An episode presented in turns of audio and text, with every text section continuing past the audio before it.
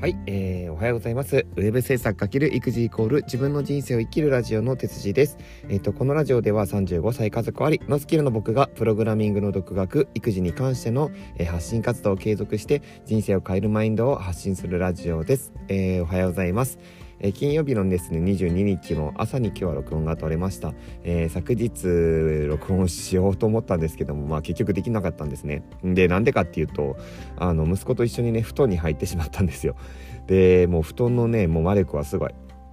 もう冬特に冬ですね、えー、寒いからもう布団入ってぬくぬくしちゃったらね起きて何かしようっていうもう気はね起きてこなかった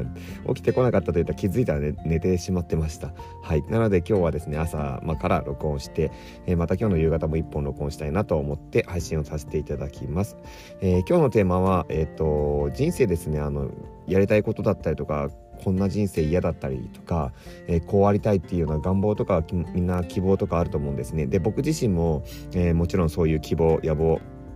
願望があってやりたいことっていうこともござあります。でこういう生活がしたいっていうのもあります。じゃあ、えっと、それをどうやって、えっと、達成させるのかっていうその方法のまあ、一つとして、えー、大事なことをちょっとお話ししたいかなと思いました、えー、今日はですねやりたいことを諦めない方法をやりたいことっていうのが達成したいことを諦めない方法とか目標を諦めない方法という話をしようと思います。はい、えー、これ何が大事かというとですね一番大切なのはまず、えーと、スモールステップっていう言葉を皆さん覚えておいてほしいなと思ってスモールステップって何ぞやっていうことなんですけどまあ要はね、あのー、何かを変えるとか、えー、何かを頑張って人生変えたいっていう時って皆さんも同じようにあると思うんですけど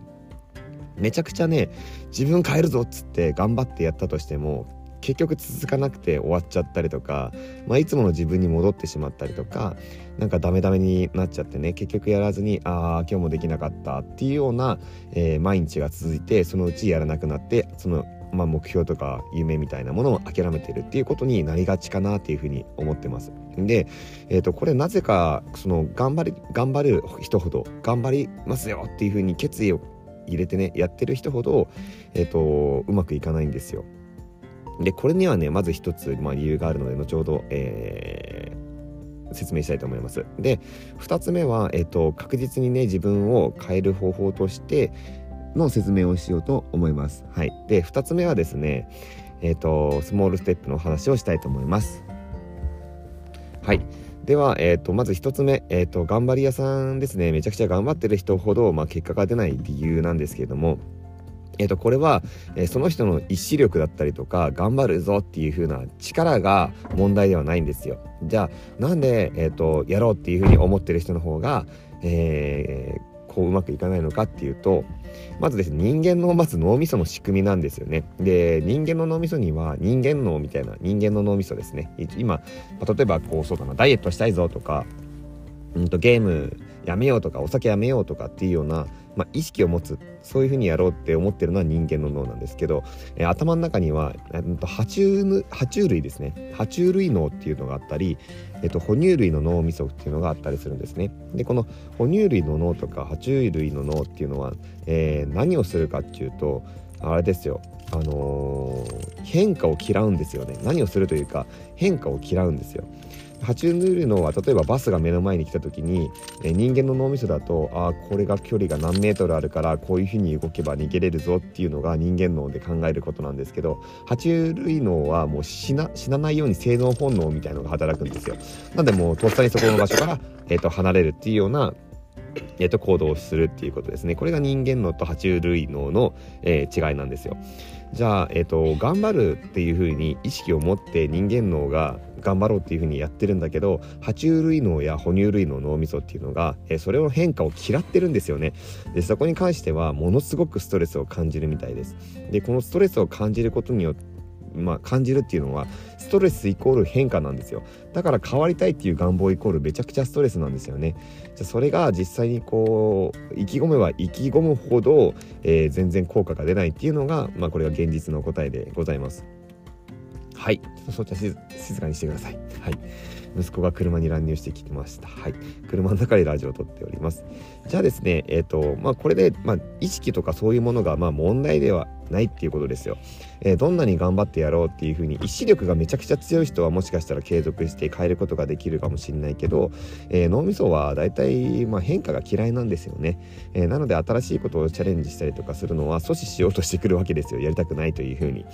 えそこが、まあ、まず1つ目のポイント。だから何かにチャレンジする新しいことをやりたい願望があるとかっていうのを、え変えるのはすごく難しいっていうことなんですね。じゃあまずこれを1つ目知っといてほしくて。じゃあさっき2つ目のですね、えー確実にこれを変化させる方法ですね、えー、これが2つ目です、まあ、その大きな、まあ、肝がさっき言った最初のスモールステップです、えー、ここがすごく大事。じゃあこのスモールステップって何なのかっていうと,、えーと、これがですね頭の中の爬虫類脳だったりとかその哺乳類の脳みそに、えー、なんだろうな影響を与えないぐらいのレベルで始めていくっていうことです。で、えー、例えばそうだな、えっ、ー、と、運動するぞって言ったらいきなりジム通いするじゃないですか。それすっごいストレスなんですよ。そうじゃなくて、一日、じゃあそうだな、朝起きたら外に出て1分間歩いてみようでいいいいと思います。もしくは朝起きて靴、トレーニングシューズがあるんだったらトレーニングシューズを履くだけでもいいと思います。ウェアに着替えて朝行動するだけでもいいと思います。はい、そんな感じで全然大丈夫かなと思います。なので最初ってそんなちっちゃな努力でいいかなと思っていて、例えば駅から降りてね会社に行くんだったら一駅増やしてね歩く時間を増やしたりとかそういう風なところを、えー、増やしていくっていうことです。でこれが徐々に、えーと、頭のリハビリにもなっていくんですよね。でこれが小さく1日1分間歩くっていうことが続いていくことによって脳みそは、えー、歩いていくっていうのがあこれは習慣なんだとかこれが普通なんだなっていう風にストレスを感じにくくなっていく。そうすることによって、えーと、徐々に徐々にそれを、えーと増やしていくっていうのが大事っていうことです。なので、まあ、最初は小さな一歩から始めることでこれに、えーまあ、付け加えてどんどんステップアップしていくっていうのが、えーと、スメルスモールステップのえっと、方法です。で、これはまあ行動の心理学でもこういうふうに言われてるんですよね。えー、そういうものがあると。で、こういうね、行動の方法があって、えーと、結構達成することができると思ってて僕自身も同じだったんですね。で僕は、えーと、ウェブ制作だったりとか、まあ、家で仕事ができるようにとか自分の力で仕事ができるようになりたくて会社から依存したくないっていうふうに思ってて今はしあの活動し続けてます。でその初めだったのが僕は多分脳にストレスがない何かあるかちょっとわからないけど最初は本当にツイッターから始めたんですよねでツイッターを始めてみようと思ってそういうインターネットのことは一切やってなかったんですで、えーと、まず最初にツイッターとかを始めて1日1投稿してみようとか、えー、そのうちどんどんそれを徐々に増やしてて2投稿3投稿で6投稿みたいなそんな感じでやったりとかあとは1日のそのプログラミングの勉強っていうのは結構ものすごく最初ストレスだったんですよ。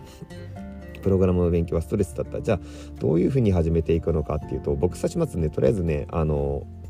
ストレスがかからないように今まで持ってた Windows のパソコンだと本当に全くなんか起動するのに30分みたいなそんなんだったんですよ。それじゃ仕事にならんと思って MacBook も買っちゃろうと思って MacBook を買ったんですね。でまずそういったでちっちゃなストレスを軽減するっていうことも投資も大事だと思うんですよ。で、まあ、MacBook を買ったことによってもう問題なくサクサク動くし起動も全然速いし、えー、ダウンロードも全然こうスピードも速いしね。じゃあどういうふうにこうやっていこうって言った時にまず最初はですね